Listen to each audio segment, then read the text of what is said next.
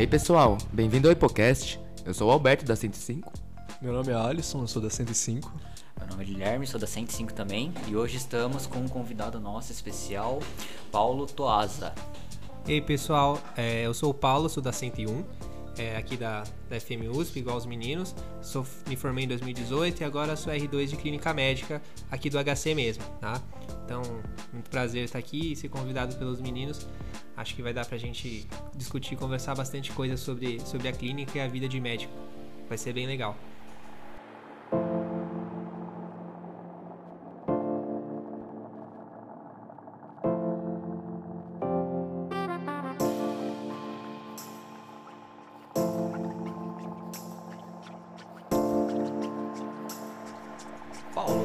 Que você hoje coordena uma das páginas bem grandes no Instagram, né? O Papo de Clínica. E aí a primeira pergunta que a gente tem pra você é: você acha que o futuro da medicina é vender curso? Então, é, como um dos editores da página, é, não acredito que seja o futuro vender curso. Eu acho que é mais um meio de um profissional médico diversificar as maneiras que você ganha. É, tem várias outras maneiras de você de você diversificar seus ganhos. E caso você tenha uma afinidade por, por educação, você gostar disso e, e, e ter tempo para isso, eu não vejo por que você não trabalhar essa questão, vender curso, vender vender aula, vender o que você que você quiser nessa nesse âmbito. É, então, para quem acha que é bom e tem condição, pode ser sim uma opção. Mas acho que não é o futuro da Uhum, medicina. Acho que é mais uma opção aí para diversificar Uhum. é, as áreas de atuação do médico. Você sempre gostou de vender, de, quer dizer, de dar aula, ensinar alguém? O ato de ensinar. Ah, é, assim, eu percebi há um certo tempo já que eu gosto bastante disso. É, Hum, certo. quando eu praticava esportes, por exemplo, eh, quando eu era mais jovem, assim, uns 10 anos, 10, 15 anos atrás, eu treinava Kung Fu, por exemplo. Fu, E oh, legal. aí eu cheguei, eu cheguei lá num, num momento de, de faixa que às vezes o professor falava, vai lá dar, dar aula, eu não vou poder ir. Pô, e eu já pai. gostava muito de, de Uhum. ficar ensinando as pessoas. Legal, e na legal. faculdade, lá no internato, quando a gente tem mais contato com, com, com os alunos mais jovens, então também gostava muito de explicar as coisas. Ah, eu chegava a fazer resumo, compartilhar e tal. E na residência mais ainda, eu, eu, eu percebi que eu gosto muito mesmo, é uma coisa que me satisfaz imensamente. é, conversar com, com os alunos, passar alguns conceitos, discutir com eles, aprender com eles. E isso realmente me traz a satisfação pessoal e eu vejo que eu estou ajudando a construir é, o futuro profissional de outra pessoa. Então, legal. para mim, isso vale demais. Então, hoje em dia, em questão de satisfação pessoal, sim. O ensino é muito grande e faz um tempinho já que eu notei isso. Isso é bem legal. Aham. Legal, legal. Mesmo boa. que sejam pessoas distantes de você pelo Instagram, ou você não sente muito isso? Tem um contato mais íntimo? Mesmo assim, porque pelo Instagram, por exemplo, pela página do, do Papo, por um post que eu monto, eu, eu sinto que eu posso atingir é, muito mais gente, né? De uma forma, claro, bem mais impessoal, mas eu posso levar elas um conteúdo de qualidade, de uma maneira que isso ajude elas na prática, ajudem elas a compreender alguma coisa e no fim ajudem o paciente, né? Uma pessoa que entende mais o que está fazendo e, ou aprende uma coisa nova. É, então, mesmo à distância, isso é bem legal. Você recebe também um uma certa feedback das pessoas, às vezes te, te conhecem ou, ou ou comentam na página. Uhum. Então, você tem esse reconhecimento individual das pessoas, mas você sente que você está tendo algum impacto positivo na vida das pessoas quando você libera um material de qualidade para elas se aprimorarem. Legal, boa. Certo. Legal. Falando de um ponto de vista um pouco mais monetário, Paulo, você acha que um clínico ou alguém que se forma, faz uma residência boa, acaba abrindo consultório, cria um, um- consegue criar, ter um- uma boa lista assim, de pacientes, comparado a alguém que é, abre uma página no Instagram e monta cursos e começa a vender, qual dessas duas pessoas no futuro você acredita que vai ter um destaque maior profissional? Você acha que já são comparáveis esses dois perfis? Isso, isso é bem variável, né? É, acho que é muito difícil uma pessoa ficar só em um ou só no outro. É, o- o- as mídias sociais podem ser um meio de você atingir um maior número de pessoas, de você se lançar como profissional e na sua vida de médico mesmo você ter mais gente lá te procurando, tá? te reconhecendo e tudo mais. Mas lembrando que isso é quase que uma, entre aspas, uma, um marketing seu.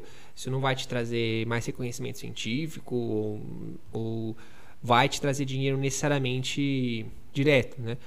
É, mas assim, é muito difícil você lucrar com mídias sociais porque é, tem muita gente, é um mercado bem concorrido, muitas pessoas tentam e não dão certo. Enquanto se você se dedicar bem ao, ao que você se formou, a medicina, você tem muito mais chance de dar certo. No meu ponto, no meu modo de Ah, ver, entendi. é assim você tem muito Certo. mais chance de dar certo pelo que você se formou do que ficar só nas mídias sociais. Não sei se foi essa exatamente a questão, mas é, é complicado. Tem quem consiga, mas é, é arriscado. Na minha, na minha opinião, não ficaria só nisso, não. Parece que a gente está propondo a ideia de que mídias sociais são uma boa ferramenta, que de fato são, de captar pessoas para quando você é médico, por exemplo, o seu consultório. Mas você acha que elas podem ser, não sei se você vê dessa forma, um fim em si mesmo? De gostar de estar presente lá mesmo? Ou é principalmente para você ser um médico com mais pacientes? É possível, é, é possível, mas é como eu falei, é um mercado muito concorrido. Tem, Hum, tem vários sim. profissionais, assim, que, que basicamente se dedicam. Basicamente não, mas se dedicam bastante a essas páginas e ganham muito dinheiro com elas. Vendendo Uh. curso com elas, que vendem. Tem vários cursos já montados, isso tem, tem vários aí que vocês podem encontrar, e Aham. médicos muito bons.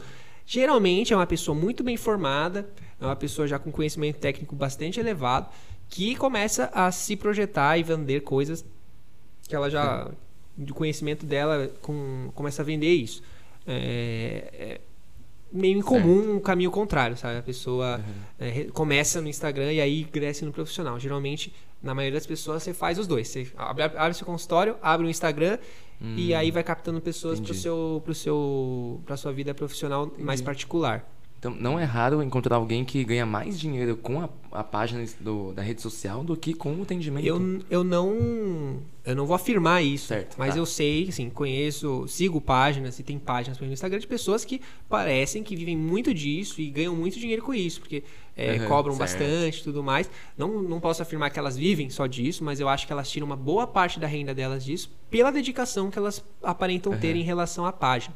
Tá? É, por exemplo, a, a- nós do Papo de Clínica não tiramos grandes rendas do, do- da página. Tá. Ah, pelo entendi. menos por enquanto, a gente é muito mais assistencial, muito mais de- no hospital, muito mais na vida particular. Uhum. é, e não no Instagram. Mas tem sim exemplos por aí.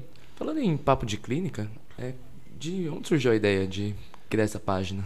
Essa página foi criada por dois, dois colegas, né? é, lá em 2018. Dois colegas bem diferentes do ponto de vista de divisão de mundo e tudo mais. Da facu?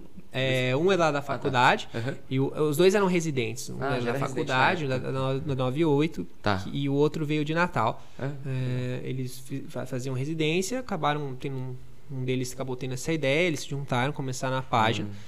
E, e aos poucos ela foi crescendo. né? A gente fala que, eh, eles falam que esse período inicial é mais crítico, né? Uhum. Você conseguir manter uma página a, a partir do momento que ela consegue eclodir, assim. Tá. Esse começo, aquele que você trava no mil e não consegue, É. e não sobe, e não sobe. Certo. Eles conseguiram ultrapassar essa barreira, Legal, legal. juntaram é, um número razoável de, de seguidores da página. Aham. E para manter, ma- manter o crescimento, eles perceberam que só os dois ia ser muito trabalhoso. Eles podiam Hum. dividir o trabalho com outras pessoas e aí eles começaram a convidar é, convidar outras pessoas. É, e numa dessas, Hum. é, o tele, eles tem um Telegram do Papo de Clínica Telegram. e tem bastante discussão lá. E nessa época eu participava muito das discussões e eles já me conheciam também. Aí eles falaram, pô, chamar o Paulo ali, ele, ele gosta dessas coisas, ele é bem, Uhum. bem clini- clínico, assim, raiz, não sei o quê. É. Então eles me chamaram pra Certo. página lá em 2019, no final de 2019, e sigo aí com eles desde então, montando aí conteúdo pro, pro pessoal e tudo mais. Em 2019 você era. Eu, em 2019, eu tava na, na FAB, né, na, na Força Aérea. Ah, tá? tá. Me Aham. formei em 2018, eu prestei a Certo. Uhum. prova, eu passei. E Foi pro acabei trancando e fui pra Força Aérea. Fiquei aqui no Legal, HFASP legal. em São Paulo mesmo. É uma experiência bem, bem Bacana. interessante. Então, E- foi nesse ano, nesse ano de 2019. E Quando você entrou, você tinha mais expectativa de já, sei lá, pensando em uma fonte de renda a mais? Ou era só pela para entrar na questão de ah, você curtia o ato de ensinar, de cursos, de Em, relação ao papo, É, isso. O que, que você enxergou É. quando te chamaram pro projeto, assim?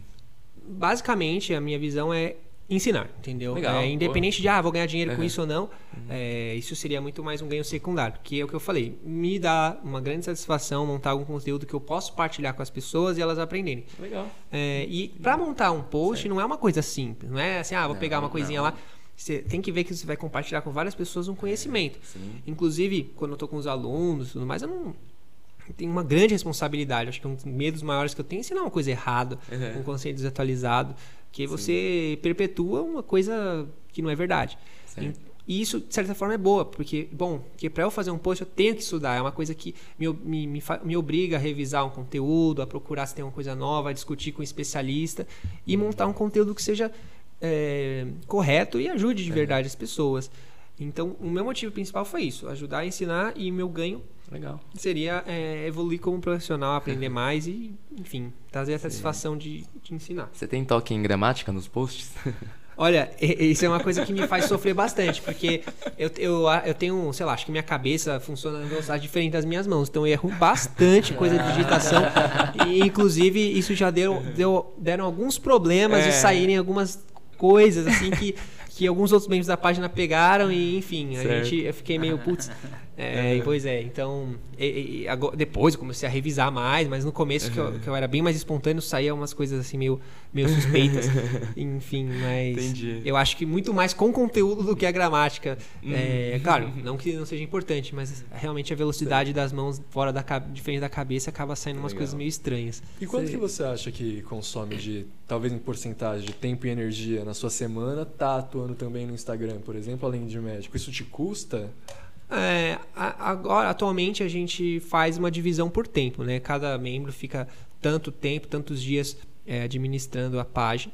É, antes era mais livre, cada um vai lá, faz o que tem, e agora a gente meio que deixou uma coisa mais organizada. Uhum. É, então, dessa, dessa forma, eu, o que, que eu me planejo? Nas semanas que eu não estou, eu vou montando lentamente um, um- um conteúdo, vou. E quando chega a minha hora de estar de, de, de tá assumindo a página, eu já tenho quase tudo meio pronto. Então, o maior gasto. Gasto não, o maior investimento é você postar, que não demora muito, porque já está meio Uhum. pronto. É, mas manter a questão dos stories, manter engajamento, uma coisa orgânica, né? Que as pessoas vejam que está funcionando. Não adianta você jogar uma coisa lá e Uhum. você tem que ter uma Certo. interação com, com as pessoas que te seguem. E isso realmente demanda um pouco de tempo, mas é, nada que seja absurdo assim. Como Eu pergunto, na verdade, porque a gente sabe que o médico tem a vida bem cheia, na verdade, né? Tudo bem amarrado. Então, para você, pe- pelo menos considerando a estratégia de investimento de carreira, criar uma página de Instagram, você tem que estar disposto a colocar uma certa energia nesse processo, né? Como que eu sei se vale a pena colocar tanta energia nisso? É, é, por exemplo, tem gente, tem alguns profissionais que eles contratam alguém para fazer a página para eles, né? Para fazer o marketing deles, sei lá. Ah, você abrir seu consultório de, sei lá, de, de geriatria, de ortopedia, você pode pagar alguém, um designer, para gerir isso. Já tem profissionais que basicamente cuidam dessa, dessa área. Uhum. Nós, como somos mais, nós conseguimos nós mesmos gerir. É, pelo menos por hora é assim que a gente está fazendo. E assim, é organização. Você tem que ter tempo. Você se organiza, assim como você vai se organizar para fazer exercício, para estudar, para ver uma série, para qualquer coisa. Você vai, vou agora tirar um tempinho, alguns minutos do meu dia para arrumar isso. Não precisa fazer tudo de uma vez, né? É, é questão de organização como Certo. qualquer outra. tá? E hoje em dia é muito fácil acessar uma mídia social de qualquer lugar. Você tá lá de boa, terminou suas coisas lá no, no hospital, você sobrou uma meia hora ali antes de comer, você, você consegue, você consegue se, se ajustar, interagir um pouco com as pessoas. É, isso basta você se organizar para isso. Você faz algum sacrifício na sua vida pessoal para conseguir incluir isso? É, sacrifício é uma palavra muito forte, né? Sim, não, né? Que é- é, porque sacrifício a princípio é, faz você entender que está sofrendo por isso. Mas você tem que investir algum tempo, sim. Mas como eu falei, para mim é um tempo que eu estudo. Então, quando eu monto um post, eu vou lá. Exemplo, agora, é, sei lá, vou falar sobre asma. Então, você vai lá rever uma coisa lá no, no Gina, você discute com um pneumo, você conversa com alguém, vê algum caso, vê alguma coisa. É, e você acaba Legal. aprendendo mais e se desenvolvendo em relação à asma Certo. você acaba investindo na página e na sua formação ao mesmo tempo. Ah, tá? E, e na questão de, de satisfação pessoal em ajudar o- os outros. Uhum. Então, eu não vejo como sacrifício, é é um investimento como qualquer outro. Você poderia, nesse tempo, eh, ler alguma coisa, um, sei lá, qualquer outro assunto, você poderia estar fazendo qualquer outra coisa. É, às vezes, realmente, você não está afim, né? Mas o que eu, é exatamente o que eu fiz. No, tem- no tempo que eu não estou na página, eu consigo ter semanas sem precisar ficar- uh, montar conteúdo, eu consigo diluir isso em dias. Então, sei lá, você tira 20 minutos por dia, você consegue montar Certo. bastante coisa. Então não chega a ser um absurdo. Em 20, tenho certeza que qualquer um aqui perde 20 minutos no celular assim, voando. Voando, e Então, até mais. 20 minutos lá montando uma página parece uma eternidade. Então você É, vê que sim, sim. você É, acaba legal. valorizando o tempo. Da forma como você apresenta, parece uma estratégia bem funcional mesmo. É, e, e isso vale pra quase tudo, eu acho, sabe? Ah, o pessoal vai estudar que nem um louco, ou vou ficar três horas estudando. Cara, depois do vestibular, acho que eu nunca mais fiquei sentado três horas estudando. Assim. Eu acho que, pelo menos pra mim, o negócio é você diluir Uhum. o máximo possível em, em dezenas de minutos e tal. Claro que isso é uma estratégia minha e eu aplico isso em várias outras coisas. É, como na montagem de post e, e na página. E pensando, é assim, uma pergunta mais delicada. Uhum. Você, o, a página hoje te representa uma fonte de renda? É, a gente trabalha de uma forma diferente, né? Hum, É, atualmente a ideia é montar cursos, certo. mais cursos mesmo, Tá. e isso ser a fonte de renda. Então não é uma Entendi. fonte de renda perene que a gente ganha direto. Ah, não é o a gente faz- que paga. né? Não, não é, o isso Instagram que paga. Então, por exemplo, Tá. isso, isso eu acho que é o que a maioria faz. Monta É. um curso, é, libera esse curso para ser vendido por um período de, sei lá, uma semana. E esse período vende curso e depois fecha. Quem comprou, comprou. Quem não comprou, comprou. E isso é a fonte de renda.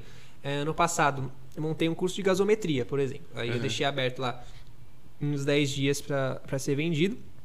E daí veio a fonte de renda que eu tive com a página. Ah. É, aí vai do, do seu. Ah, eu quero ter mais fonte de renda. Se quiser montar 15 cursos, se tiver tempo, porque aí sim tem que investir bastante tempo para montar um curso. Aí realmente é, demanda para gravar, para montar e tudo mais. Isso Certo. não é simples. É, se você tiver essa disposição, você pode montar 200 cursos e tentar lançar. é, e, a Uhum. página, por ser grande, tem uma projeção de um número grande de seguidores, você tem Hum. o seu marketing ali a seu favor. Mas, como eu falei, eu não entrei na página Ah, não, princípio sim, sim. para ganhar. Certo. Foi Aí, consequência, tá, né? se eu Ganhar tá bom, Sim, né? Eu não é. vou recusar Certo. ganhar por causa disso. E, é, Paulo, pensando agora na- no tempo da sua semana, você toca a residência na R2 de clínica. Você é bem puxado, vendo a grade horária, acompanhando os residentes. Você chega. Você consegue dar plantão fora? Bom, a- a- na residência de clínica é possível dar plantão fora, sim. É, isso, claro, depende do estágio. Tem Certo, estágio que você claro. fica muito mais tempo no hospital do que outros. Então, nesses mais, mais tranquilos, menor carga horária, você consegue dar mais plantões. Tem Tá. outros que dar plantão realmente vai exigir muito de você. Um tempo que você teria de descanso frente a um outro plantão, um outro dia inteiro no hospital, Uhum. você acaba investindo em outro hospital. Isso Certo. pode ser bem desgastante.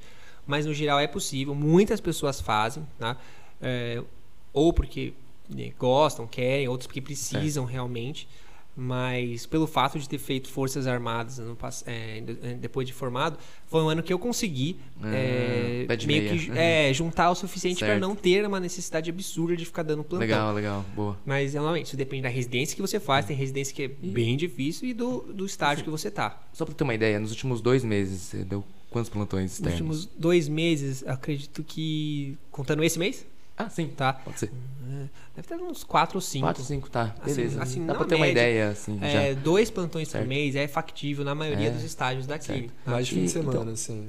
Geralmente sim, mas assim, depende. Tem muita gente que faz tipo, plantão Cinderela, Certo. que entra às seis, sai meia-noite. Uhum. Tem gente que dá mais plantão, tem gente que é mais gosta ou é muito. Uhum. tem uma energia absurda. Aí vai de cada um. Você tem que se conhecer pra você ver. Se você quiser dar um monte de plantão, você dá. Mas lembrando que você entrou na residência a princípio pra se aprimorar hum, tecnicamente e tudo mais. Se você ficar dando plantão fora, você não vai aproveitar o- a residência. Sim, Então sim, claro. você acaba também E- se queimando um pouquinho nisso aí. Agora juntando as duas coisas. Você ganha assim uma graninha com os cursos que vende pelo papo e uma graninha que poderia ganhar é, dando plantão externo. Você, é, chega a valer a pena financeiramente deixar de dar plantão para vender curso? Isso depende. né? É, é- é arriscado também.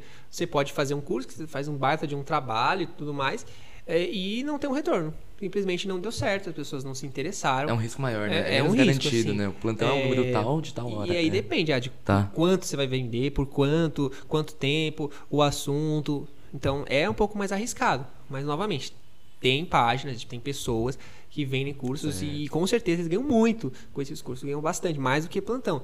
Mas lembrando que investimento na montagem de curso não é simples, sabe? Você Uhum. tem que, seja só um curso online, você tem que montar um monte de aula, você tem que gravar, tem que, às vezes gravar não é fácil. É, É, imagino. não, e, isso dá bastante trabalho. E os cursos presenciais também. Você tem que alugar um espaço, você tem que é, sei lá, alugar manequim, você tem que juntar todo um, é, um, um equipamento para conseguir fazer isso. É, então é arriscado, assim, mas Entendi. pode ser uma excelente fonte de renda se você trabalhar bastante nisso. Tem várias pessoas da faculdade é, é, residentes que se formaram, tem páginas enormes. Se, se eu puder mencionar, por exemplo, o pessoal da Medway é um pessoal que fez residência de clínica e ficou só basicamente na, na parte de ensino, é os fundadores, Entendi. nessa parte de cursos. E para eles deu super certo. Hoje eles têm profissionalizaram grandemente. A Medway é um- é uma empresa gigante, é uma empresa muito grande no, no ramo. tá? Então, se você quiser se dedicar e for bom nisso, você tem tudo para dar muito certo.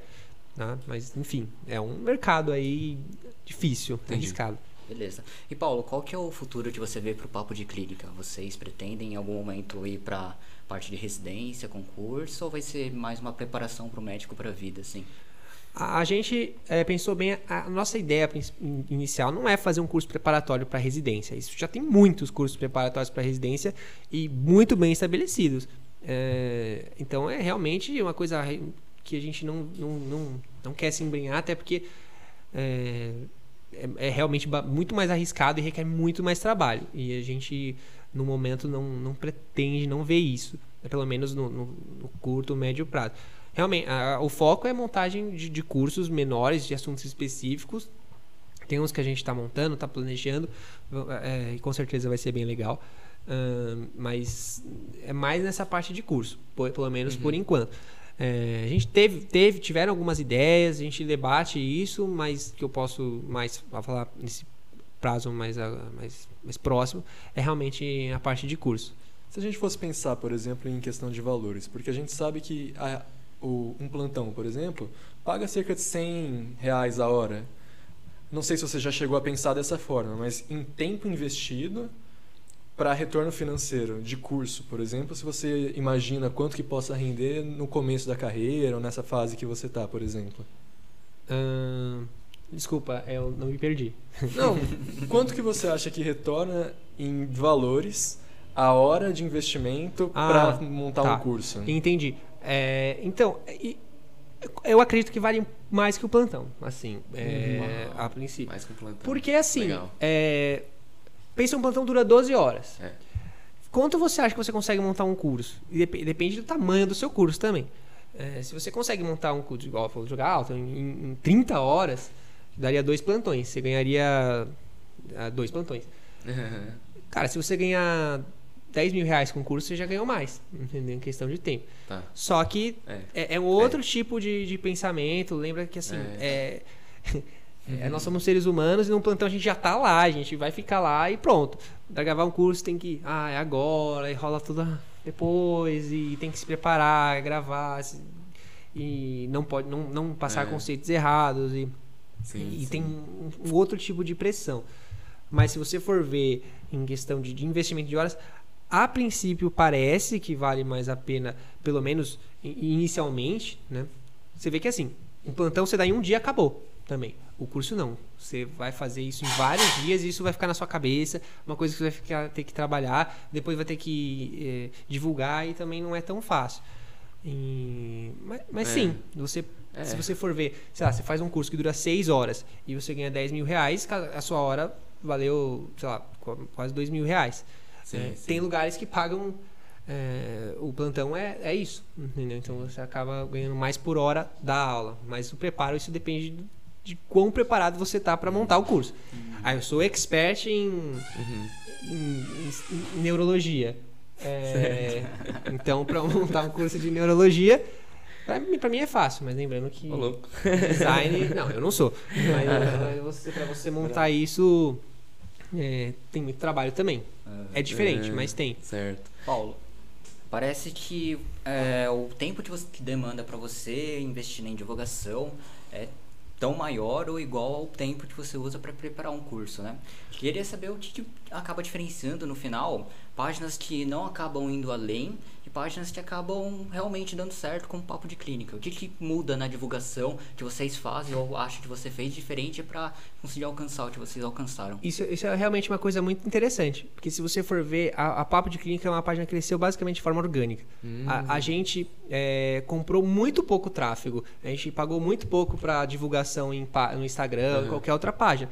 A gente cresceu basicamente de boca em boca e, Uhum. e- e pelo, pelas pessoas.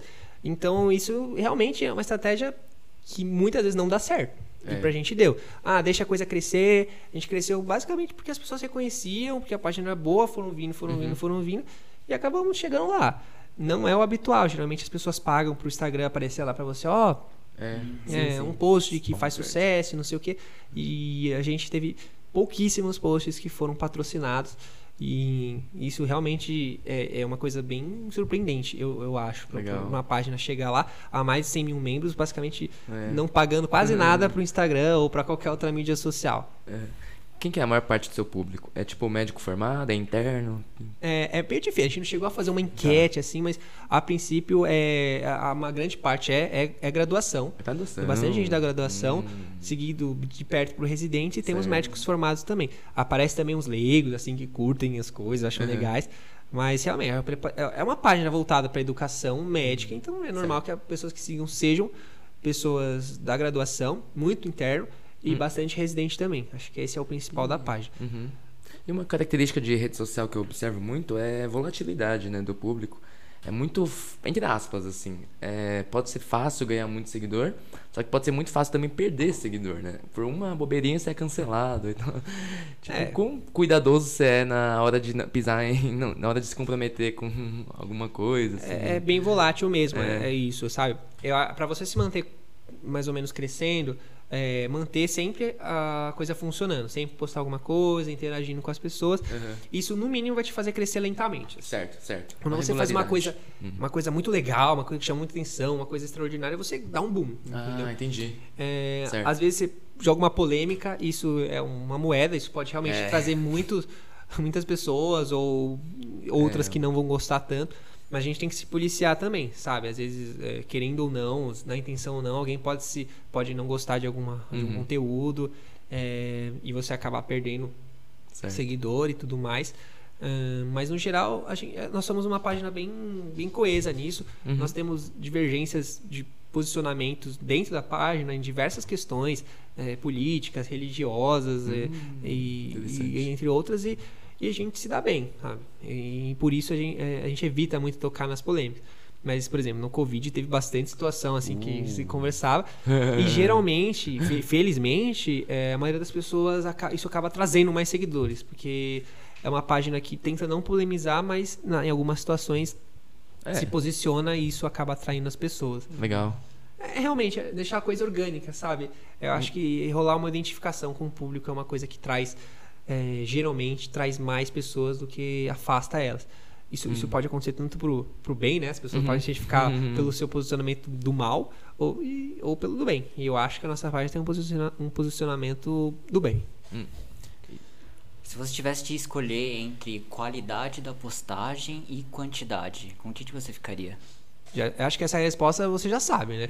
É, com certeza vai ser a, quanti- a qualidade. De uma, É, uma- a qualidade. É, eu prefiro postar uma coisa excelente, assim, que vai ajudar, vai ajudar bastante Oh. pessoas e seja super, super coerente Uhum. e ajude bastante e seja extraordinária. E as pessoas, nossa, vou salvar isso aqui, vou guardar, vou usar no É. plantão, vou, vou guardar a referência uh, na minha apresentação. É, como já aconteceu com alguns internos que usaram a mim um post meu como eu falei, ah, eu conheço vocês aqui, É. é a minha, a minha maneira de escrever. Aí ele, ah, é que eu usei o seu. Ah, tá, É, entendi. só. Já aconteceu. Então, Legal. eu prefiro isso e assim, claro, a, quantidade às vezes é importante, mas outra coisa, é, é, é, é se enganar, fazer muita postagem, flodar, ficar fazendo post um atrás do outro todos os dias, porque isso você perde, é, você perde Entre aspas, cria uma tolerância no você cria uma público, né? tolerância ali por, ah, por algoritmo, sei lá. É. Eh, Se você fizer uma página por dia, Uhum. sei lá, Sim. vai diminuindo o número de pessoas que visualizam. Então, Sim. você tem que ter um pouco de, de calma nessa hora. É. Então, mas assim, se tivesse que escolher ah, um post extraordinário, assim, que vai explodir todo mundo Uhum. na cabeça das pessoas por semana, ou fazer um post todos os dias, assim, eu, eu prefiro fazer um por semana. Minha estratégia, assim, pra minha cabeça. Talvez isso não me faça Certo. ter mais seguidores, mas é coerente com o que eu penso. Uhum. Perfeito. Sobre a questão de rede social, é, é mais business pra você? Ou bate aquela endorfina quando você vê não sei quantos mil curtidas, assim? Ah, Acho que pra todo mundo, né? Eu, acho- eu acho que é, muito, é muita falsidade as pessoas falam, não, eu não me importo com É. visualização e tudo mais. Cara, Sim, isso é- sim. a gente, nós seres humanos, a gente vive É muitas biscoiteiro, vezes né? de aprovação, sabe? É, A, a gente aplaude um, um- Claro. um- um teatro por- porque Sim. o ator quer ser reconhecido. É, querendo ou não, é, você vê curtida, agradecimento, é uma forma de reconhecimento que te traz uma satisfação pessoal. Uhum. O problema é quando você começa a depender disso, né? Isso Exato. com certeza libera, libera endorfina, dopamina, É. você fica feliz. cara. Quem não é feliz de receber um elogio, de É. receber. Acho que todo mundo. A gente busca isso, Sim, a gente sim. busca eh, muitas vezes aprovação e, e ser bem visto pelas pessoas. Então, com certeza. Você se sente participando em algo maior que você, então? Você encontra significado nisso? Claro, com certeza. Seja lá na enfermaria explicando alguma coisa, o cara pô, legal, muito obrigado. Pô, muitas Uhum. vezes faz seu dia, sabe? Sim, você tá na merda lá, Poxa. tá todo cansado, e você fala pro, pro, pro Guilherme, pô, Guilherme, isso aqui, você entendeu isso aqui da varfarina? Por que, que a gente.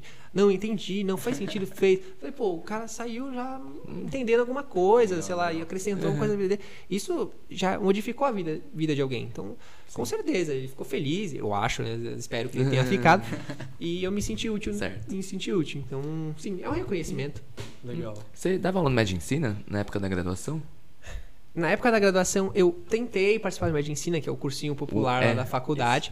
Aham. É, só que na época eu, quando geralmente as pessoas entram na medicina, eu treinava. Então eu tive que escolher, realmente, porque o horário Ah, tá, batia. tá, entendi. Aí ficou Aham. meio complicado. Então eu Ah, acabei poxa. não ficando no Medicina. É. E, enfim, escolhas, né? Aham. Escolhas, eu, eu não, não me arrependo, É. né? Assim, É que- mas talvez fosse uma experiência bem legal. É que eu, eu dei aula lá por dois anos e era, nossa, era, era, muito, é muito da hora você dar aula, assim, essa questão de dar, um, dar uma aula, assim, né? Acho que Tipo, sim, era- qu- qu- quando gostava, no assim. próprio colégio eu vi o É. professor, assim, ou no cursinho que você vê as didáticas, assim, você fala, pô, esse Hum. cara é bom, todo mundo gosta dele, eu, que- eu queria ter esse, Uhum. esse, esse jeito, assim, e, e realmente, acho que o cursinho da faculdade é uma coisa muito legal que tem, que você ajuda muitas pessoas e você se sente útil e você Hum. se encontra. Tem pessoas que adoram, em- mas de certa forma eu, tive que- eu acabei escolhendo participar de outra coisa. E, Paulo, você, assim, parece, parece que você gosta muito de clínica e você gosta muito de ensinar. Você já pensou em ou trabalhar, sei lá, ir para o ramo de cursinho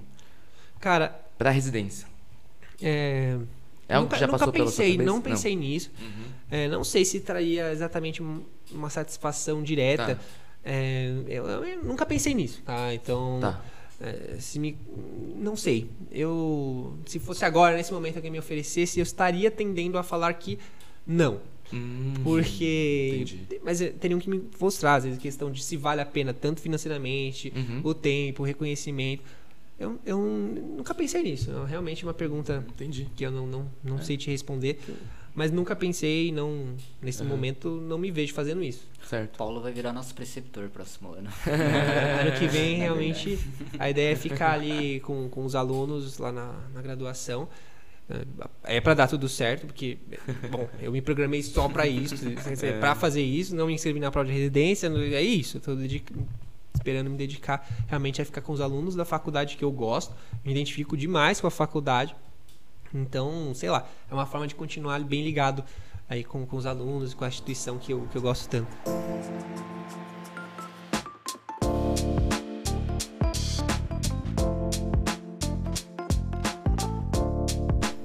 Paulo, é, uma das grandes questões que envolve o início da residência, e a residência de clínica médica também, é a questão de o quanto você consegue trabalhar fora, conseguir uma renda extra para ir se mantendo, certo? Queria entender tanto de você quanto dos seus colegas. Era possível trabalhar e ter uma certa renda durante o R1? É, sim, é, é possível. Como eu falei antes, depende do estágio que você tá. É, às vezes é mais fácil ou mais difícil. Conheço gente que em alguns estágios deu oito plantões, o que eu acho muito excessivo até mais. No mês No mês. No mês. No mês. É, não, eu Uau. conheço. Mas a grande maioria aqui tem plantão mais regular, dá uns dois, assim, por mês. Mês.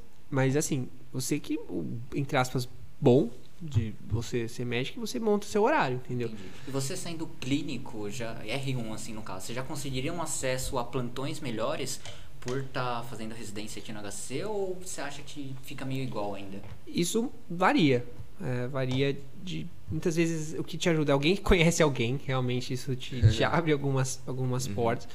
Mas o fato de você falar que você faz residência num hospital, que para entrar é muito concorrido, que tem teoricamente os, os melhores médicos, os melhores residentes, te faz ser um médico melhor, porque você está num meio de, de, de excelência.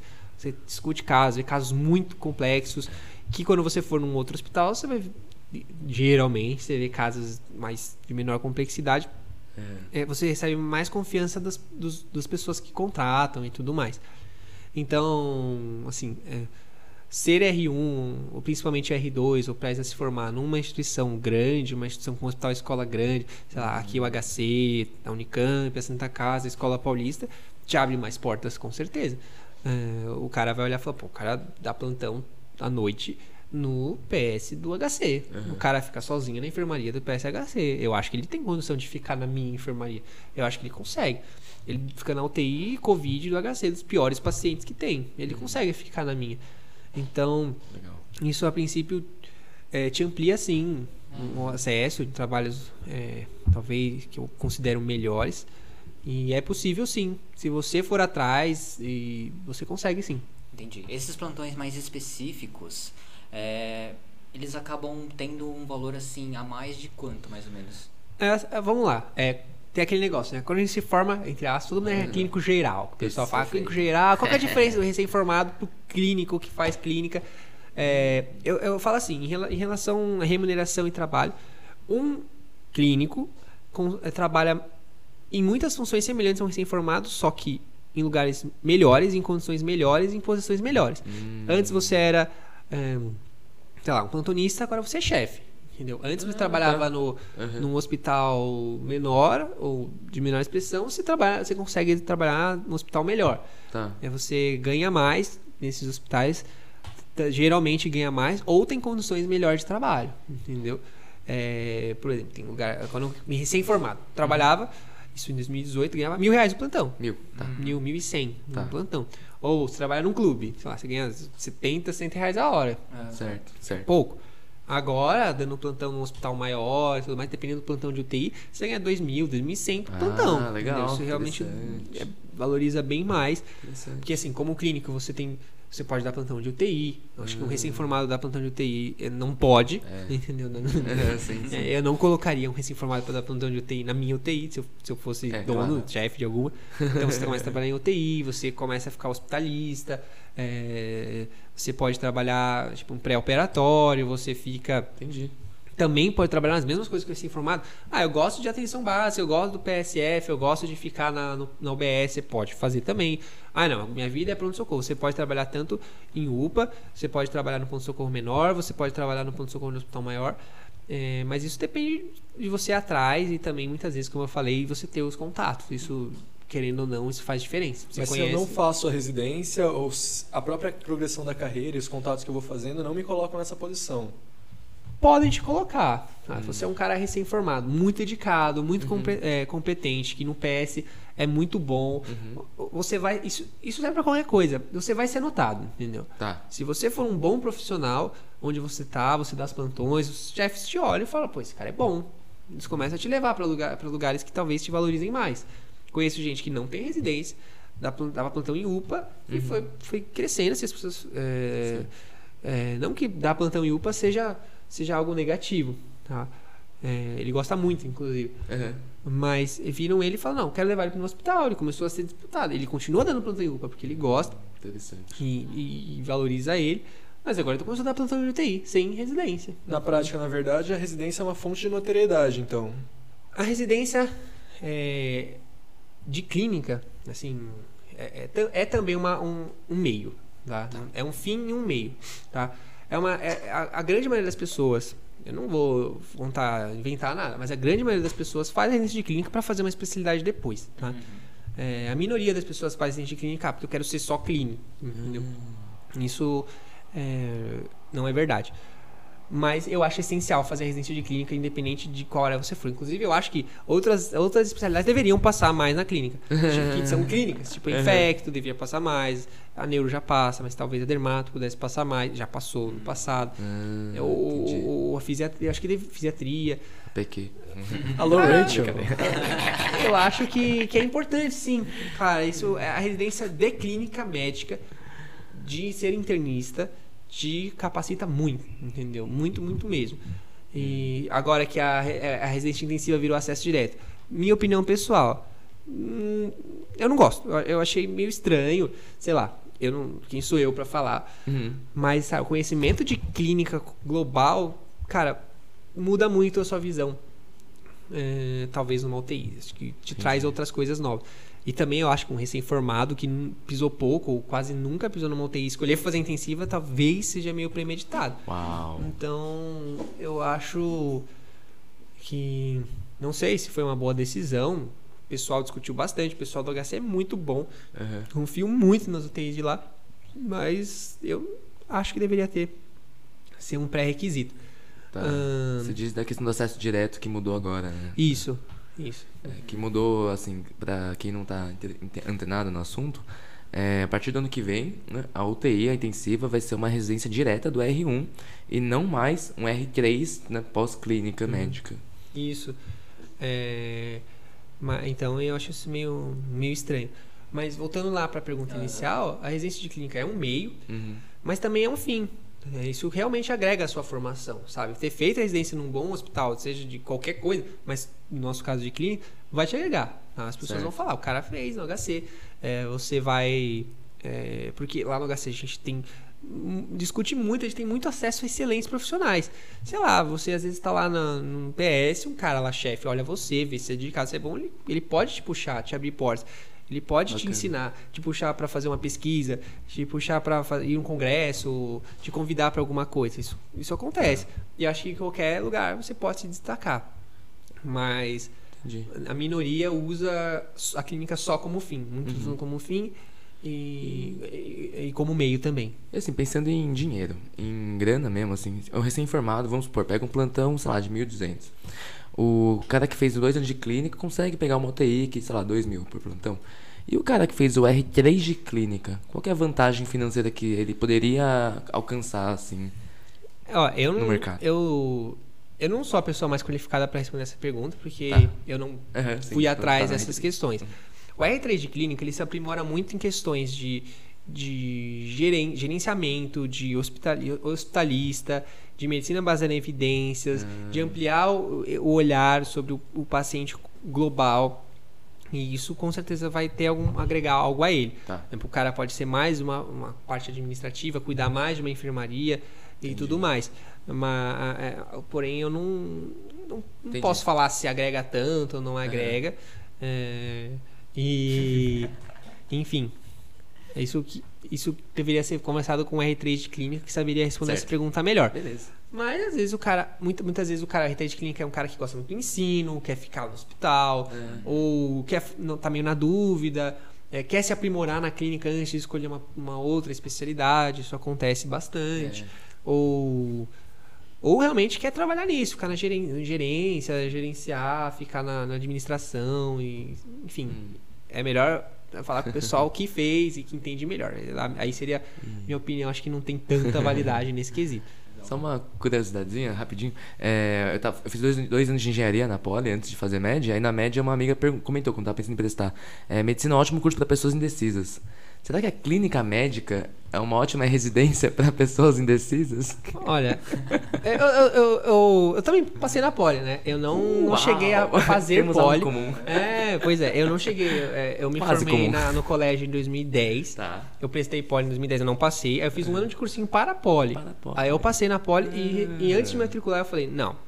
É, fez bem. É, não. Eu já tinha conversado com que meu irmão fez poli. A minha impressão da poli era extremamente negativa. Nossa, tipo, é cara, eu vou fazer difícil, ci- pelo menos cinco anos de sofrimento absurdo. Eu não quero isso pra minha vida. É. E eu não, não me vejo trabalhando no, escritório, não sei o que lá. Eu, não, gosto de gente, não É, sei então, o quê. exato, eu tive essa crise lá. Aí você perguntou se o quê? Se medicina é um curso pra gente indecisa. Ah, não, não. É que, assim, quando eu prestei, uma amiga que era mais velha, assim, ela tá, fazia med. Ela comentou pra mim, assim, é, medicina é um ótimo curso pra pessoas indecisas. Eu acho que não. Assim, Tem, tem muitas áreas e uma área muito diferente da outra. Você compara um ortop com um psiquiatra. Os dois Ah, são tá. médicos, só que são áreas muito diferentes. Abar- sabe, embarcam, é, abraçam perfis muito diferentes de Cara, seres humanos. assim. muita gente faz medicina, talvez não sem saber tanto sobre a área, ou porque a família é, ou porque quer o status, Sim, não sei sim. o quê. Mas a chance dessa pessoa se frustrar na, na profissão é muito grande. Porque Ah. você tem, como diria tio Ben, É. grandes poderes e grandes responsabilidades. E isso não é fácil, sabe? É uma faculdade que pra entrar é muito difícil. Exato. Pra se formar é muita dedicação. Então, E assim, se você tá indeciso nisso, não é incomum pessoas desistirem no meio da É. faculdade. Eu não acho que uma pessoa que esteja muito indecisa Uhum. sobre a vida deve, deva sofrer se- seis anos numa faculdade pra chegar lá na frente e falar, é, então Deu você- ruim. você- Não. Você acredita que eu, eu. Na hora que eu pensei em prestar, né? Eu me prometi pra mim mesmo que se um dia na faculdade eu visse que eu não queria ser médico, eu ia largar. Só que por sorte, assim, foi empurrando, assim, tipo, até, até assim, quarto ano, quarto, quinto ano, eu gostava muito da vida universitária, mas não da medicina em si. Agora no internato que eu comecei a gostar de medicina. ah, mas isso é muito assim, comum, assim, tem gente É. que se identifica logo no, desde o começo com, com, com a medicina, gosta desde o conteúdo mais básico e, nossa, eu gosto, interessante isso. Eu, eu até falava assim, eu não era um entusiasta de, de histo- histologia, mas eu parei e pensei, cara, essa matéria aqui é um saco, É.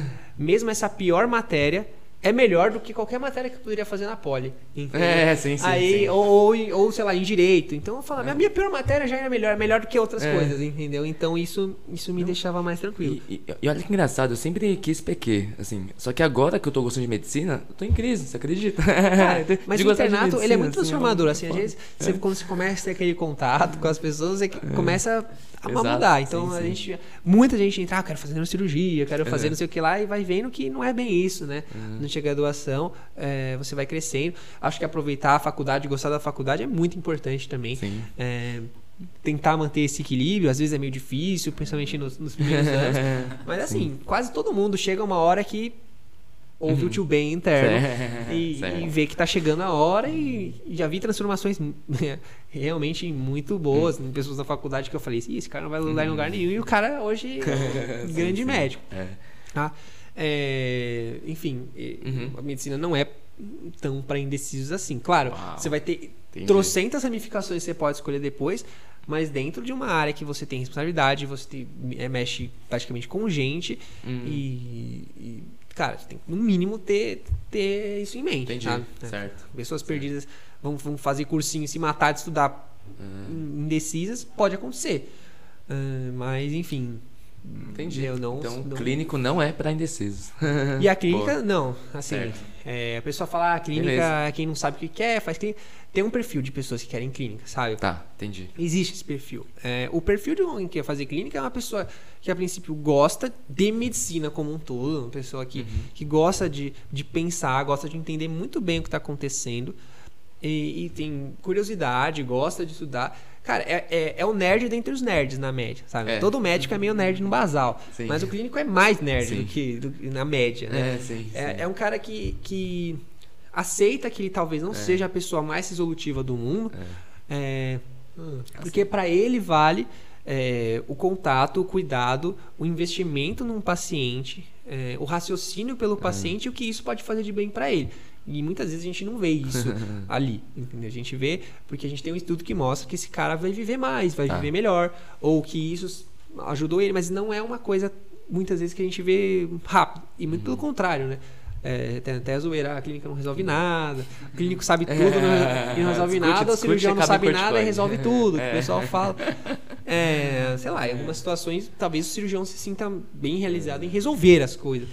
Mas o clínico, ele, ele, ele tem outras coisas que não é necessariamente tirar com a mão, né? A gente realmente consegue salvar Uhum. pessoas, é, mas É, se você fala, não, eu quero ver ali o resultado na hora, geralmente não é um clínico, Tá. entendeu? É um clínico, ele tem, quer pensar o que está acontecendo, entender e a partir disso ajudar aquela pessoa, tá?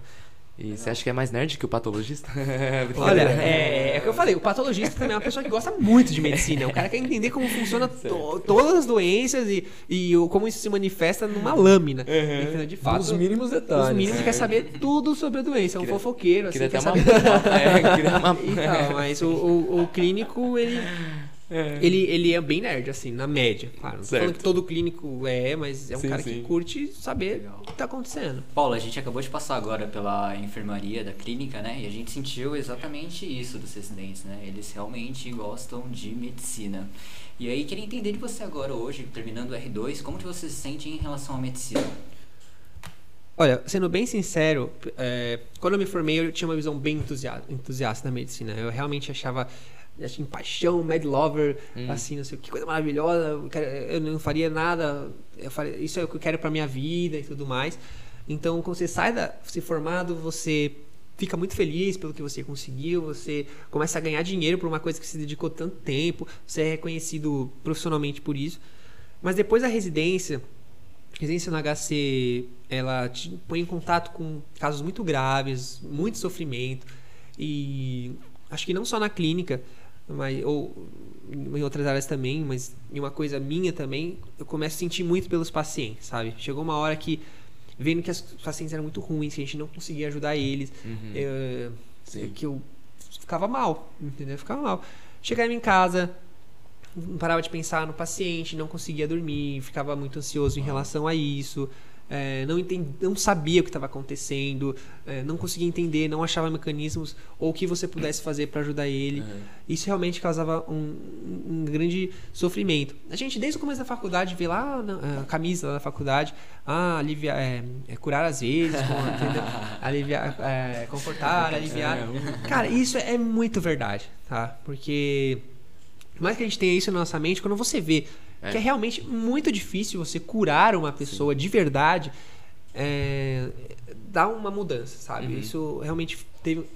Cara, teve um impacto muito grande em mim, sabe? É, até conversei com supervisão do curso, isso é realmente um, um ciclo que, que você muda quando você começa a notar que realmente o médico é muito limitado, que, rea- que muitas vezes a gente e quando você para e senta, você não consegue encontrar uma explicação exata do que está acontecendo. Isso pelo menos no HC, tá? Pelo menos lá. E que muitas vezes o que a gente faz de melhor é o confortar do paciente, Tá. sabe? E hoje eu tenho uma visão que o papel principal do médico é não atrapalhar Tá. um paciente, tentar ajudar ele no que for possível, porque muitas vezes a gente piora ele. Já vi várias vezes pacientes que a gente fala, hum, o paciente vai falecer. Caraca. Então vamos limitar cuidados, vamos, vamos priorizar conforto dele e esse paciente viver mais e melhor do que paciente que às vezes o pessoal só vai não fazer isso aqui lá. O cara vive dias Uhum. a mais, Sim. muito tempo mais. Ahn, Então realmente deu uma, uma quebrada na expectativa. Hoje eu tô não tô no- na melhor das relações. Tive, Hum. tô tendo DRs com a medicina Caraca. muitas DRs com Uau. ela. é, não vou me separar dela, tá? Eu, ainda amo muito a medicina, mas, mas hoje às vezes eu tenho que dormir no sofá, entendeu? Não, não dá Ah. pra levar ela. Porque não é o glamour todo. Eu fico, de certa forma, um tanto irritado quando as pessoas ficam glamorizando demais. Tipo, ah, eu amo ficar 36 horas no hospital. Cara, isso não é bom, entendeu? Eu Acho que as pessoas não podem, tem que parar de glamorizar tudo que a gente faz.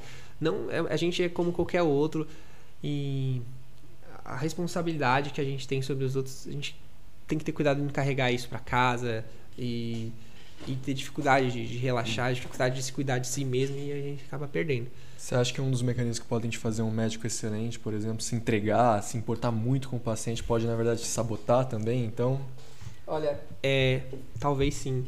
Uau. Quando eu era quando eu me formei, eu, sei, eu, eu não consigo, eu não, eu tenho muita dificuldade em manter um certo distanciamento dos pacientes. Uhum. É, isso por um lado é bom. Eu realmente você cria uma empatia muito grande, você se importa, sabe? Eu acho que é uma, é uma humanidade excelente, muito importante. Só que quando você é demais nisso, você sofre muito. Uhum. E você sofrendo, sua cabeça não fica bem. E se você não fica bem, você acaba não fazendo melhor pelo paciente. Uau. e como balancear isso? Você se afasta, dá dois passos para trás quando está convivendo com o paciente? Essa resposta eu ainda estou procurando, tá? É, Uhum. é uma questão que você tem que conversar com, com pessoas, às vezes procurar ajuda, tentar trabalhar essa questão, porque não, não tem uma resposta. Eu não quero me distanciar dos pacientes, sabe? Isso é, é muito importante, eu não quero ficar. Só que talvez encontrar mecanismos de, de trabalhar isso de uma melhor forma. Hum. É, talvez sejam viés, as pessoas falam de viéses dos pacientes que a gente vê lá que são muito graves, que são pacientes muito complexos e que realmente é uma sensação que por mais que você faça, você não vai chegar a lugar nenhum, entendeu? Então você fica com uma visão, por que, que eu vou fazer se no Hum. final não vai dar certo? Entendeu? Uhum. Porque a gente vê tanto isso acontecer, você vai lá, lá, lá, lá, e no final o paciente piora e, e não, não dá certo. Dá uma visão de que o melhor que a gente pode fazer, ao invés de ficar tentando, tentando, tentando, é simplesmente, entre aspas, confortar e parar de ser tão intervencionista. Você acha que a gente é bem preparado pra perder um paciente? É, isso varia, sabe? É, tem gente que perdeu o paciente na, na graduação, tem gente que nunca perdeu um paciente. E, e, assim, querendo ou não, a gente não. Você, a- a- você passa pouco tempo né, nos Sim. lugares. Sim. É, e você tem que criar um vínculo nele. Perder paciente é uma coisa, eu perdi muito mais pacientes, mas tem alguns que você vai guardar, entendeu? E esses marcam, assim, dói, Sim. entendeu?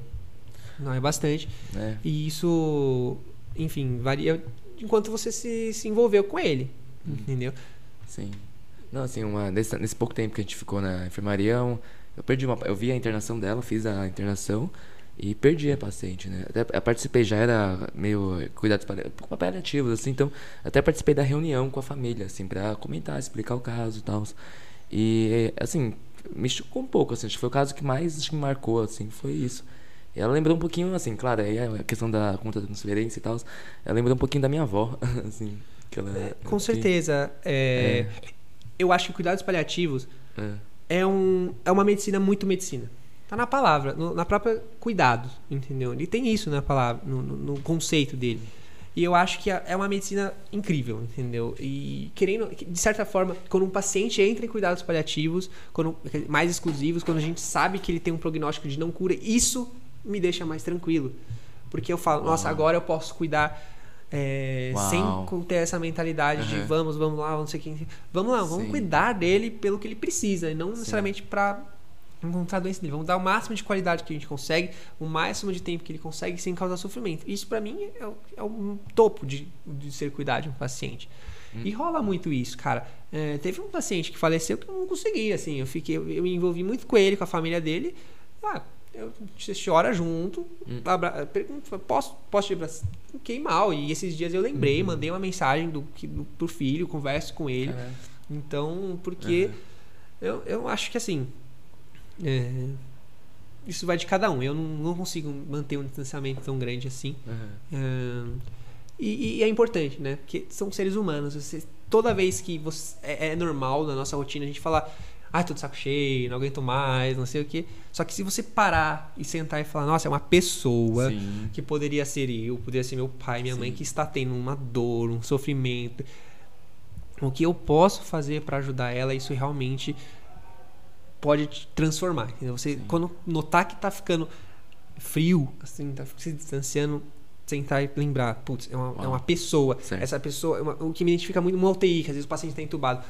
Uma tatuagem, um paciente com uma tatuagem, sempre que olha eu falo, cara, esse cara um dia tem uma história, entendeu? É. Só de ver, ele tem uma coisa tatuada aqui que tem um significado, sei lá, desde al- alguém que ele amou até, sei lá, uma, uma festa que ele ficou bêbado e acabou fazendo uma coisa. É. Mas tem uma história Sim. enorme e a gente tá num ponto.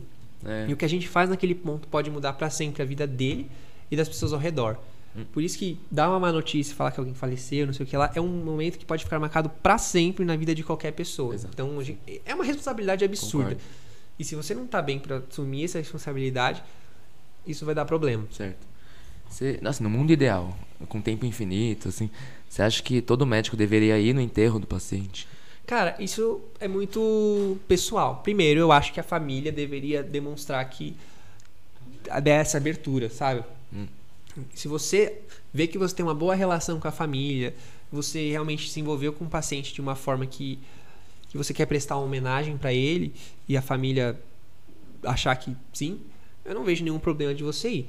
Ah, mas assim, lembre-se, você pode ter uma boa relação com a família e ser um médico, Certo. entendeu? E, e às vezes você foi um momento que não casou. Se você se criou um vínculo que para eles é importante isso, eu acho que eu não vejo problema de você ir. Já fui chamado, já fui e foi positivo. Mas a maioria você pode manter o seu distanciamento e manter a família. É uma questão, às vezes, deles, tá? Manter uma questão deles. Mas, assim, você pode oferecer sempre... Ó, tô aqui, se você quiser conversar, se você quiser dar um abraço, não sei o quê. Cara, mostre que você se importa, sabe? Eu acho que não- isso não custa nada. E se você se importar mesmo também, não, é pra forçar. Aham. Mostra, se você se importa, mostra, não importa. entende? Isso para uma família é, muda tudo. Hum. Muda tudo. Você vê que você não era só um médico, você era alguém que, além de querer cuidar do paciente, gostava dele e se importava com ele como se fosse da família. enfim. Isso acontece e, e, Enfim, acontece. Aham. E tem. Você pode, é, assim, bem brevemente, resumidamente, contar uma, um caso assim que você passou que é, você acha que foi uma. te deu um ensinamento e mostrou assim, puxa, é, era isso que eu queria fazer mesmo, clínica e. Assim, não, não teve um caso. É, Tá. Falar, ah, esse caso representa a clínica. Se eu fizesse cirurgia, ia ter um caso que fala, nossa, esse caso. Se eu Sim, fizesse sim. neurocirurgia, ah, esse Tá. caso me chamou atenção. Mas, assim, é, nenhum caso me mostrou, nossa, eu escolhi certo. entendeu? Entendi. Tá. Eu acho que os casos me mostram, eu escolhi medicina e isso é certo. Isso me faz bem. No agradecimento de uma família, um paciente sair do hospital, um paciente mandar uma foto é, dele que ficou bem, mandar agradecimento e enfim, isso isso faz valer, entendeu? A Uhum. profissão. Só que muitas vezes é difícil, entendeu? Dependendo de como você tá, mesmo esse agradecimento pode ser é, pode parecer pouco, não não que você exija mais, mas que você tá muito investiu muito mais naquilo é, e os agradecimentos e tudo mais às vezes talvez não sejam suficientes para te deixar plenamente satisfeito. Isso pode acontecer, tá? Mas assim, não tem nenhum, nenhum caso que eu fale, nossa, é por isso que eu faço clínica. Isso eu não, Ah, isso eu não, certo. eu não tive, assim. Mas tem várias coisas que eu falo que é por isso que eu faço medicina, entendeu? Uhum. Antes de ser clínico, Tá. de ser psiquiatra, de ser qualquer coisa, você é médico, Certo. entendeu? Então você tem que ser médico. Tem umas características de médico. Hum, entendi. E você gosta mais de ensinar ou de ter esse contato com o paciente? Se fosse para escolher um deles. assim. Cara, assim, É. é- essa pergunta é, é difícil. E assim, isso depende do momento. Se fosse falar quando eu- recém-formado, ah, médico, com certeza. Tá. Então, assim, depois desse momento, desse- todos esses, esses últimos tempos que foram bem complicados, é, eu acho que talvez o ensino me Uau. esteja trazendo mais satisfação pessoal. Sim, sim. Tanto que eu vou fazer preceptoria ano que vem. É legal. Pretendo fazer a preceptoria. Boa. 106, bem forte. Bem forte. Só que, só que a assistência é, também me faz muito bem. Eu acho que não, não, abandonaria a assistência. Mas neste momento. Porque o ensino. Você ganha só, entendeu? Você não vê a pessoa sofrendo. É. Você ensina, você constrói muito. Sim. E na assistência você também constrói, mas você vai passar por muitas situações que você, putz, não sei, ah, uma dor que não faz sentido nenhum, ah, um paciente que é uma coisa que muito complexa, que você tem dificuldade de entender, porque, é, é, cara, os clichês são tão verdades, cara. Né? na prática a teoria é outra, e é mesmo.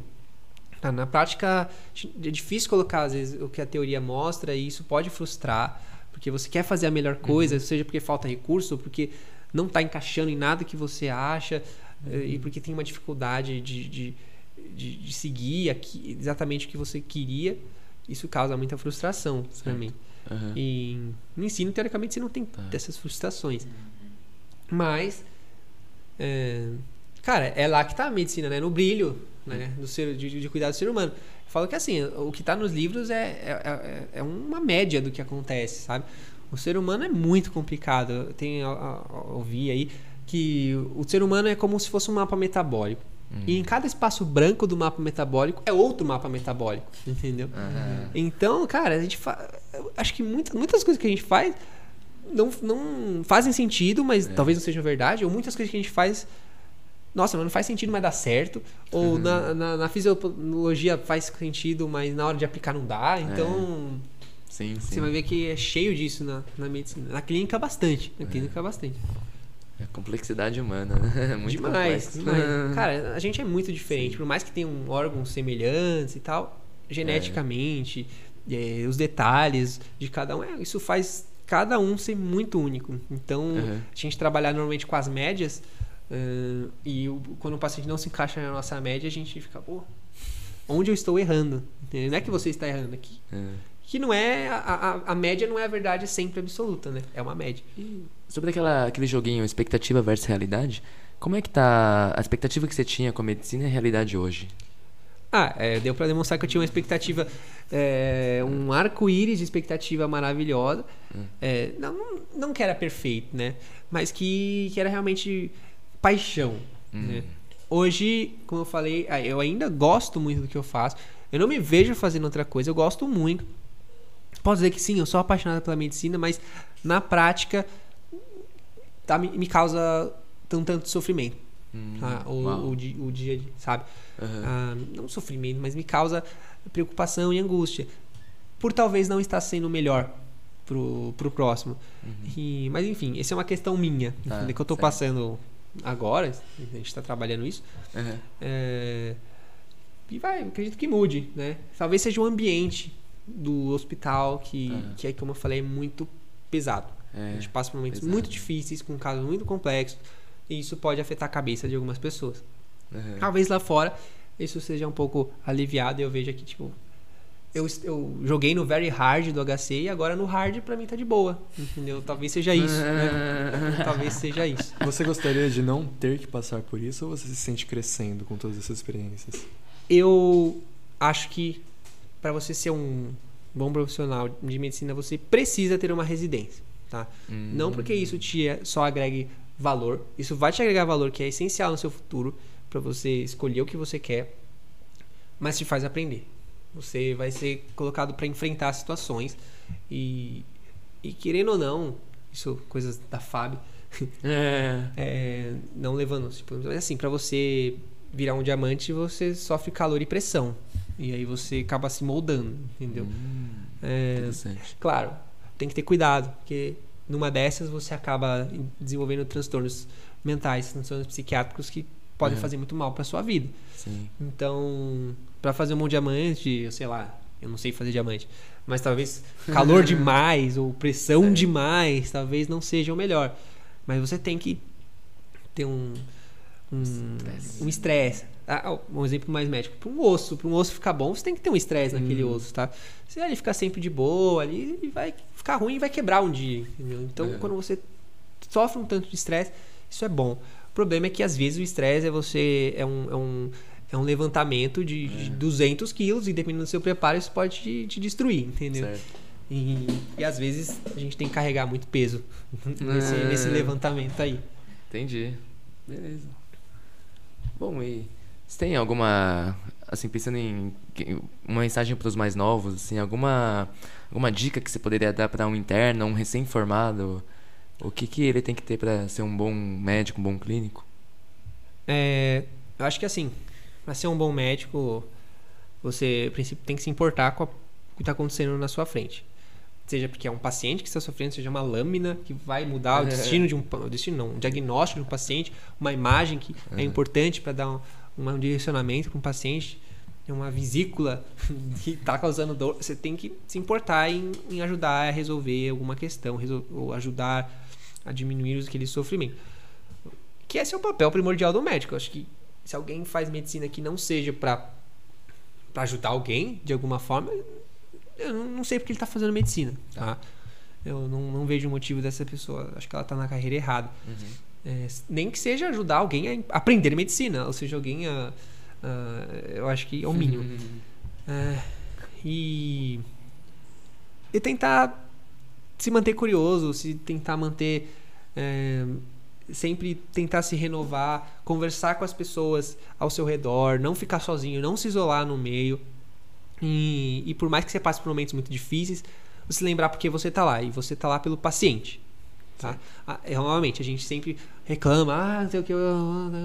Mas, cara, o médico só existe porque tem um paciente lá pra ele, entendeu? E não o contrário. O paciente não Certo. começou a existir porque tinha um médico pra atender ele. Entendeu? Sim, sim. Perfeito. Então, é, você ter isso em mente e, e buscar sempre ser curioso e tentar ser feliz, não só com a sua profissão, mas com você mesmo. Que se você buscar isso, você também vai ser um profissional melhor. Tá? E, e, e buscar sempre o melhor, assim, tentar ser o melhor. Fazer uma residência bem, é, fazer um trabalho bem, cuidar bem do paciente. Eu acho que se você colocar isso em mente, eu não, eu quero fazer meu melhor, sem fazer o mal, você já tem um primeiro passo importante. Não causar dano realmente nossa, tô cheio de clichê hoje, né? o primo não, não sei, é extremamente verdade. Então, esse é o conselho. Cara, não sabe o que vai fazer, é. não sei o que está acontecendo. Pergunte, pesquise, vá atrás. Não vai inventar moda, não vai fazer porque tirou da cabeça, entendeu? É. É, senão você pode piorar a situação, entendeu? É muito poder que a gente tem na mão. Uau. Legal. Paulo, teria uma mensagem para aqueles que estão passando por um momento parecido com o seu, um pouco de desilusão, talvez, com medicina? Olha, eu conversar com pessoas que já passaram por isso.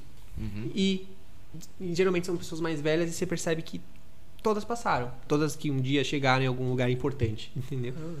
Elas passaram, elas entendem.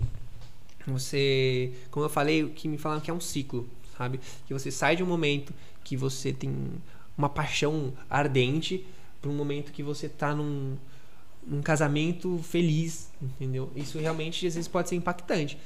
É, todo mundo que, sei lá, namora, sei que lá. Cara, eu não sei se tem alguém que é apaixonado, fervoroso por 10 anos, assim.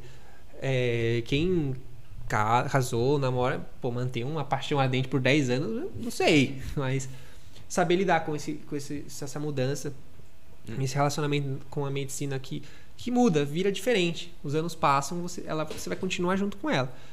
É, e caso isso te cause realmente um sofrimento muito importante, cara, você tem outro médico que pode te ajudar. Você tem tanto psiquiatra, você tem uhum. psicólogo, você certo. tem vários meios de você procurar cuidar de você, fazer atividade física, de você comer melhor, fazer coisas que você se gosta e, e trabalhar essa questão de não viver só no seu casamento com a medicina.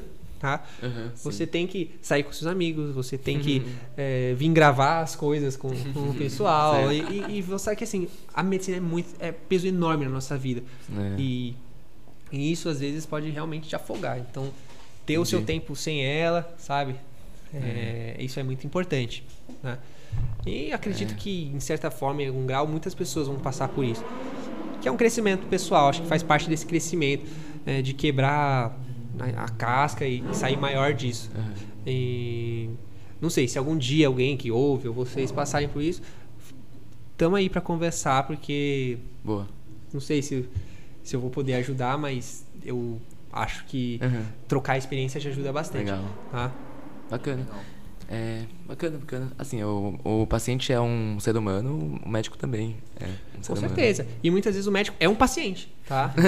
sim, sim. E se torna também. Se torna né? um paciente é. e, e, não tem problema nenhum nisso, sabe? Você olhar para você e falar, cara, eu tenho problema também. Cara, o médico morre. o médico infarta. O médico Exato. tem doença tem rara. Osteomielite no dedão do pé. Assim, não pode ter várias exemplo. dessas coisas, cara. É. Então, você tem que se cuidar também. Sim. Se você vive em prol do outro demais, assim, eu acho meio. Ah, medicina é um celibato. Cara, também não é assim, sabe? Você abdicar da sua vida com, só pelo, pelo pela, pela profissão Tá, pode ser uma opção. Mas pode ser uma opção que vai pesar muito e talvez não te faça sofrer em alguma, em algum aspecto. Bacana. Bom, Paulo, é, muito obrigado por essa sessão de terapia. Quer dizer, quer dizer, quer dizer, essa entrevista. muito obrigado por essa, essa entrevista. É, onde que a galera pode encontrar? Nas redes sociais, na, por aí? Se alguém... Ah, é, se alguém. Eu sou do Papo de Clínica, né, no Instagram. Uhum. A gente tem postagens é, direto lá, a gente interage com o pessoal, então sigam, tem muito material de qualidade. Somos editores, temos alguns planos aí pro, pro futuro. É, na minha página pessoal também, que é Paulo Toaza PV. Uhum. Do Instagram, muito né? original. Né? É, no Instagram. Tá. Pode mandar mensagem, assim, eu.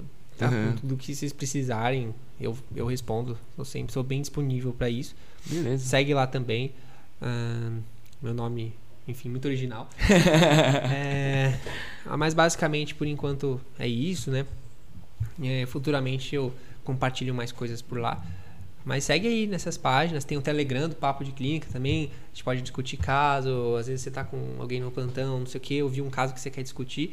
Lá é um lugar bem legal que Opa, tem legal. acho que mais algumas tantas mil pessoas lá para discutir. Bacana.